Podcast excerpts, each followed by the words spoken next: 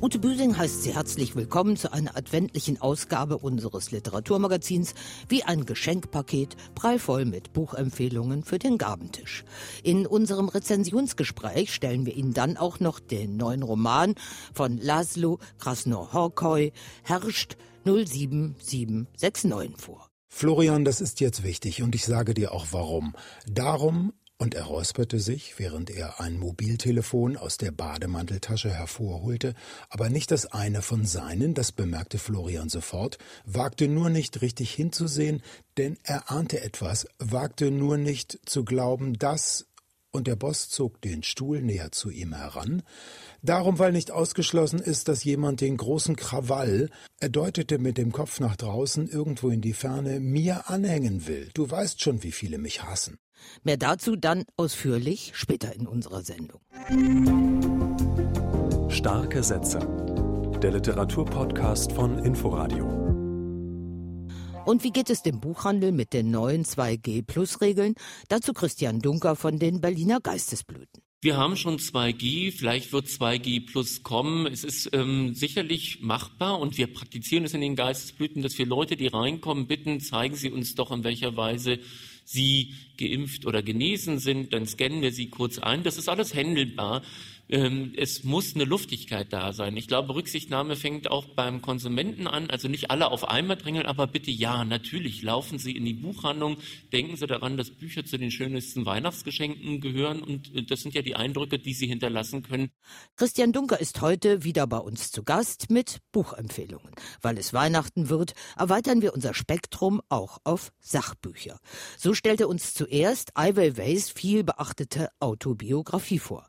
Sie erschien weltweit zeitgleich und heißt auf Deutsch Tausend Jahre Freud und Leid Erinnerungen. Ich hatte erst Vorbehalte, was ich eigentlich sonst nicht habe, aber hier muss ich es wirklich benennen. Liegt ein bisschen daran, dass der Künstler ja lange Zeit in Deutschland und auch in Berlin wohnte und kaum nicht mehr da, hat er ja schon in die Richtung der Berliner gespuckt. Ich habe mir die Erinnerungen durchgelesen und sie lesen sich so, als würde sie mir, als würde sie jedem Leser wirklich bei einem Tee erzählen, über seine Kindheit hinweg bis in die jetzige Zeit. Und ich muss sagen, ich habe ihn erst verstanden mit Lesen dieser Erinnerungen. Wenn jemand von klein auf immer in einem Kokon lebte, weil er verräumt wurde und erst im Nachhinein ins Begreifen kommt, dass der Vater in der Verbannung lebte und dann, als die Kulturrevolution einsetzte, noch ein zweites Mal nach Sibirien geschickt wurde, dann muss ich erstmal freistrampeln. Und das gelingt ihm. Und Ai Weiwei zeigt, er hatte Pannen auf dieser Laufbahn und das macht ihn mir sehr sympathisch. Wirklich auch große Pannen. Man denke nur an die Dokumenta in Kassel, als der Pavillon zusammenkrachte.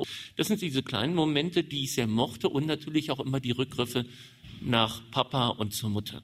Ai Weiwei, Tausend Jahre Freud und Leid, ist auf Deutsch in der Übersetzung von Norbert Juraschitz und Elke Link bei Penguin erschienen und kostet 38 Euro. Er ist Sachbuchautor aus Leidenschaft. Der Berliner Publizist Bruno Preisendörfer hat es mit Zeitreisen in die Luther, die Goethe, die Bach und jetzt in die Bismarck-Zeit immer wieder auf die Spiegel-Bestsellerliste geschafft. Akribisch recherchierte Fakten zu den Zeitläuften verbindet der 64-Jährige mit launigen Geschichten von Männern, die Geschichte machten, dem ewigen Gefälle zwischen arm und reich und Dichtern, die darüber schrieben. Jetzt also liegt bei seinem Berliner Stammverlag Galliani die Reise in die Bismarck-Zeit als Deutschland erstmals einig wurde, vor. In seiner Neuköllner Schreibstube habe ich mit Bruno Preisendörfer darüber gesprochen. Bismarcks Zeitalter stand für die Einigung Deutschlands natürlich und dann für die Industrialisierung, für die Modernisierung, auch für die Urbanisierung. So eine Stadt wie Berlin ist ja explodiert und auch für den rasenden, muss man schon sagen, rasenden Aufbau der Infrastruktur, Eisenbahn, Telegrafenleitungen, in den Städten die Kanalisation. Das sind alles Dinge, die in der zweiten Hälfte des 19. Jahrhunderts und dann in den ersten Jahren des 20. Jahrhunderts stattgefunden haben. Es ist schon erstaunlich, wie frisch die Beobachtungen wirken, wenn wir mit dem Auto durch die Wilhelmstraße flanieren und Haus für Haus ihre Bewohner kennenlernen. Er entführt die Nachgeborenen in Ateliers, Cafés und Tanzpaläste, in Fabriken, Amtsstuben, in Hinterhöfe und in die Barakia genannten Slums für die Ärmsten der Armen. Nicht nur, dass es zu wenig Wohnungen gab, sondern dass die Wohnungen wahnsinnig teuer waren. Die Leute sind nicht nur die Unterschichten, sondern auch die Mittelschichten, die saturierten Mittelschichten sind dauernd umgezogen. Fontane ging es zum Beispiel auch so. Immer wenn ein Hausbesitzer gewechselt hat, also das Haus verkauft wurde, was häufiger geschah, aus spekulativen Gründen. Die, die Preise, die Grundstückspreise gingen in die Höhe, die Gebäudepreise auch. Und immer wenn dann gewechselt wurde, dann wurden die Mieten drastisch erhöht und Fontane war ja kein Armer. Selbst Fontane musste dann umziehen. Andere Leute, denen es weniger gut ging, haben dann in Berlin, Berliner Schnauze sagte Barakia, haben dann in der Gegend des heutigen Cottbuser Tors äh, Lager aufgeschlagen, teilweise Bretterbuden. Aber dieses Barakia war da auch länger und es wurde dann richtig sogar mit Geranientöpfen ausgeziert, also mit so einer ganz merkwürdigen Selbstverschönerung in, in Slums eigentlich. Vieles erscheint tatsächlich so, als würde es sich gerade heute ereignen. Problemstrukturen wie Wohnungsnot und Obdachlosigkeit ähneln sich frappierend. Auch zur erhitzten gegenwärtigen Beute- und Raubkunstdebatte liefert der Band einen Beitrag, denn unter Bismarck begann das Deutsche Reich sich in seinen in Konkurrenz zu anderen europäischen Großmächten flugs eroberten Kolonien schonungslos zu bereichern. Es sind aber vor allem die vorgestellten Menschen, die Preisendorf Seehoffers Erzählform und seine Geschichten von unten so attraktiv machen. Im Bereich der Politik hat Bismarck und seine Gegner, einer der bekanntesten Gegner bis heute ist der Windhorst, Vertreter der, der katholischen Partei, Zentrumspartei, unter den Schriftstellern natürlich Fontane, ganz wichtig, aber nicht nur Fontane, auch so Gustav Freitag, damals ein berühmter Mann, heute nur noch in Antiquariaten aufzufinden, wo fünf, fünf Exemplare seit Jahren soll und haben stehen, die keiner mehr lesen will. In der Malerei natürlich Menzel, der große, kleine Menzel. Er war ja ein winziger Mann, irgendwie 1,52 oder so, aber ein großartiger Maler. Und dann halt die, die Wissenschaftler, für mich sehr, sehr beeindruckend. Virchow, der Arzt Virchow, also den die Menschen hier allein schon wegen der Namen der Krankenhäuser heute noch kennen. Also ein Koloss an Kenntnis und Fleiß. Oder Marx natürlich, gut, der war ja nicht in Deutschland, der war die meiste Zeit im Exil. Und natürlich, wer Bismarck sagt, muss und darf und kann auch Bebel sagen. Bebel steht mir natürlich als Arbeiterkind deutlich näher als der Bismarck auch eine unglaublich äh, faszinierende Gestalt eigentlich und sehr weit seiner Zeit, wenn man so zu sagen blickt, voraus. Übrigens aus seiner eigenen sozialdemokratischen Partei. Ein großartiges Werk, die Frauen des Sozialismus. Also Herr Bebel war sehr früh für das Frauenwahlrecht und die eigenen Genossen waren ja auch keine besseren Männer. Und Bebel hat lange gebraucht, um äh, es durchzusetzen bei seinen eigenen Leuten, dass das Frauenwahlrecht als Forderung ins Parteiprogramm aufgenommen wird. Vor acht Jahren hat Bruno Preisendorfer mit seinen Zeitreisebänden begonnen. Als Deutschland erstmals einig wurde, ist der vorerst letzte Band der Reihe. Erschienen ist er bei Galliani Berlin. Er hat 448 Seiten und kostet 25 Euro. Und jetzt weg von der Bismarck-Ära und hin zu einem jungen österreichischen Autor, der schon für viel Furore gesorgt hat, Elias Hirschel. Bei Journal hat er jetzt seine neue Politsatire salonfähig vorgelegt und die hat es in sich. Christian Dunker von den Berliner Geistesblüten ist angetan. Elias Hirschel ist für viele noch eine Entdeckung. Einige haben ihn schon erlebt, weil es mittlerweile sein wiederholter Roman ist. Er hat zum Beispiel 100 schwarze Nähmaschinen geschrieben über Menschen in einer, in einer Einrichtung, in der man besser betreut wurde. Sein Auftakt war, meine Freunde haben Hitler umgebracht und alles, was sie mir mitgebracht haben, war dieses beschissene T-Shirt. Man merkt, er ist immer so ein bisschen auf Krawall gebürstet und genau das gelingt ihm. Salonfähig klingt dagegen sehr zurückgezogen, etabliert, mit einer Krawatte umgebunden. Leute, die man mitnehmen mitnehmen kann, aber hier geht es nicht um mitnehmen, sondern um mitgenommen werden. Der junge Mann, der Erzähler, rennt seinem falschen Vorbild hinterher. Der Chef ist Rechtspopulist. Alles, was er verkörpert, wie er sich gibt, was er hält, findet der Erzähler gut. Ach, wäre er doch nur ein bisschen mehr wie er. Dicht dran sein bedeutet von ihm nicht nur Gedanken und Überlegungen zu übernehmen, sondern auch wirklich den Arm hochzureißen, wenn es darum geht, wer kümmert sich um meine Balkonpflanzen, wenn ich in den Urlaub bin Warum mir das ganz gut gefällt, ist, weil es auch um das sogenannte Gutmenschentum geht. Vielleicht ist es doch etwas, was wir lernen können, was gar nicht in jedem von uns schlummert, oder wenn doch, was wir freitriggern können. Der Mann im Mittelpunkt zum Beispiel, der in Wien lebt, muss sich triggern, wenn er Obdachlose auf der Straße gibt, gibt er ihnen nur dann einen Euro, wenn es im Anschluss für ihn eine Belohnung gibt. Dann lädt er sich selbst zu einem Stück Sachertorte an und speist es fürstlich im besten Hotel am Platze. Elias Hirschel ist scharfzüngig, er ist auch im Klugen rotzig, er ist unverschämt, Und er ist leider zu schnell mit diesem Roman vorbei gewesen, weil ich hätte gerne noch 50 Seiten mehr gelesen. Elias Hirschel, salonfähig, ist bei Trollner erschienen und kostet 22 Euro. Was haben Angela Merkel, ein Rudel Wölfe, Johann Sebastian Bach und eine Kleinstadt in Thüringen miteinander zu tun? Nun, der ungarische Schriftsteller Laszlo Krasnohorkoi bringt all das und alle die zusammen in seinem neuen Roman Herrscht 07769. Krasnohorkoi, Jahrgang 1954, gilt als einer der innovativsten und ungewöhnlichsten zeitgenössischen Schriftsteller Europas. Er wurde mit dem National Book Award und dem International Man Booker Prize ausgezeichnet und er bekam gerade den österreichischen Staatspreis für europäische Literatur. Immer mal wieder wird Krasnohorkoi auch für den Literaturnobelpreis gehandelt. Aber seine Literatur gilt als sperrig, eher etwas für Spezialisten. Ob das so ist, können wir jetzt an seinem neuen Roman überprüfen, den meine Kollegin Nadine Kreuzhaler schon gelesen hat. Nadine Herrscht 07769. Was ist das denn für ein seltsamer Titel? ja, das ist ein Titel so sperrig wie dieses Buch. An dem bleibt man natürlich erstmal hängen, wie an einer hervorstehenden Kante.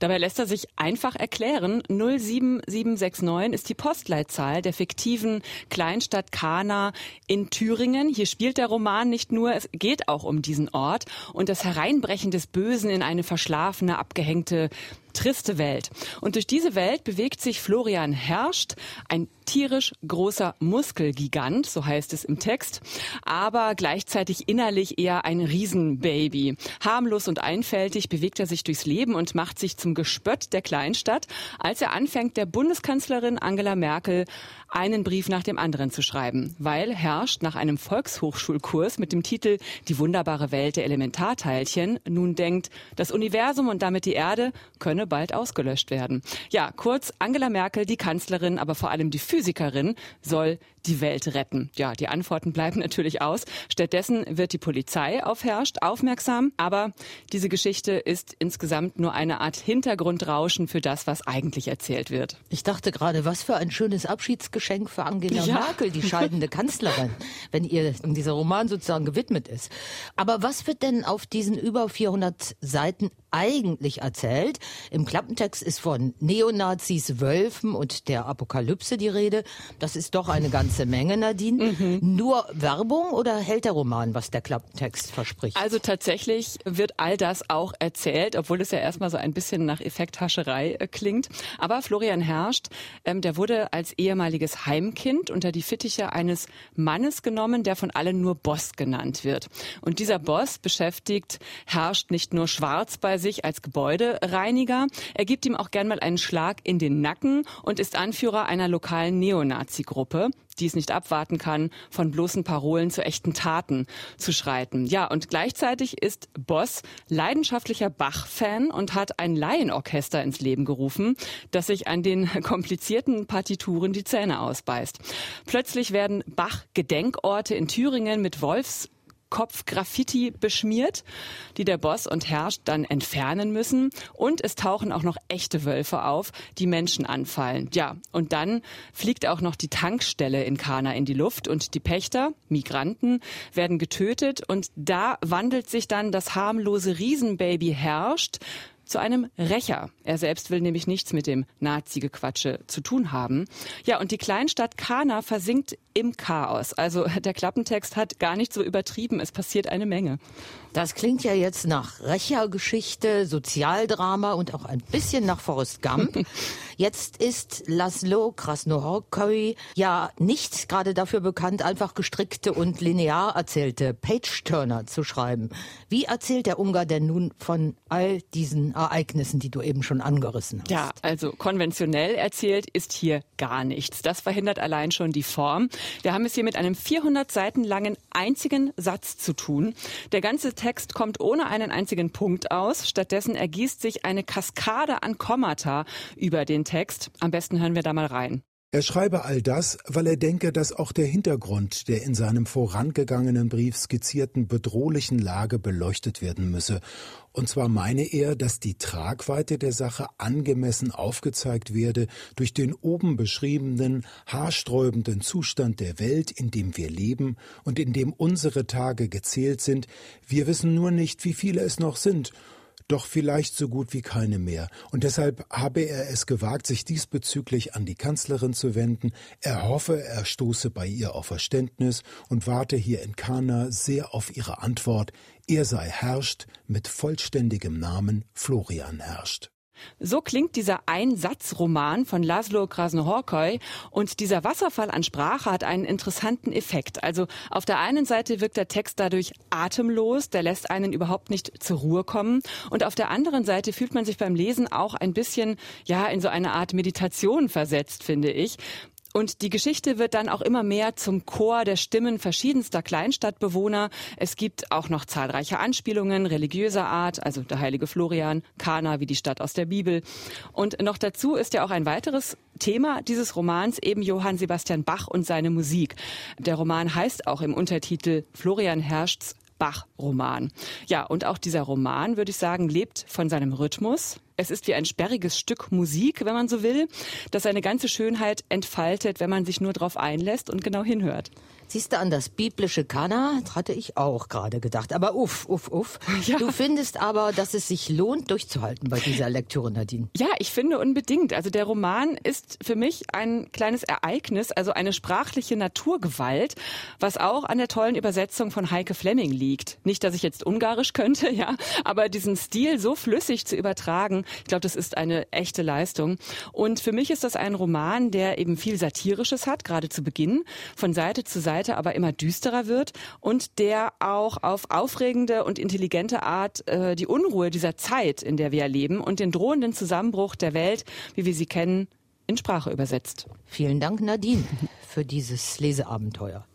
Herrscht 07769, Florian Herrschs Bachroman von Laszlo Krasnohorkoi, ist bei S. Fischer erschienen, hat 416 Seiten und kostet 26 Euro. Und noch eine Buchempfehlung für den Gabentisch hat Christian Dunker von den Berliner Geistesblüten am Walter Benjamin Platz jetzt auf Lager. Elke Schmitters Familienroman Inneres Wetter. Die langjährige Kolumnistin und zuletzt Kulturressortchefin des Spiegel, wo sie jetzt wieder Autorin ist, umkreist darin liebevoll ironisch einen Familiengeburtstag. Es gibt ja kaum ein Familienfest, was auch für Unruhe sorgt wie Weihnachten. Man ist nervös, man will alles richtig machen. Die Familie trifft sich, wenn sie sich denn dieses Jahr auch wieder treffen darf. Es gibt andere Familienfeste, die für ähnliche Unsicherheiten sorgen. Und davon hat sich Elke Schmitter den 77. Geburtstag des Familienoberhaupts genommen. Der Vater weiß gar nichts von seinem Glück, dass seine längst erwachsenen Kinder dieses merkwürdige, aber auch lustige Datum sieben, oder Jahreszahl 77 feiern wollen. Bettina nimmt die Sache in die Hand. Sie ist die älteste der Schwestern und winkt ihre Geschwister per E-Mail zu sich hin.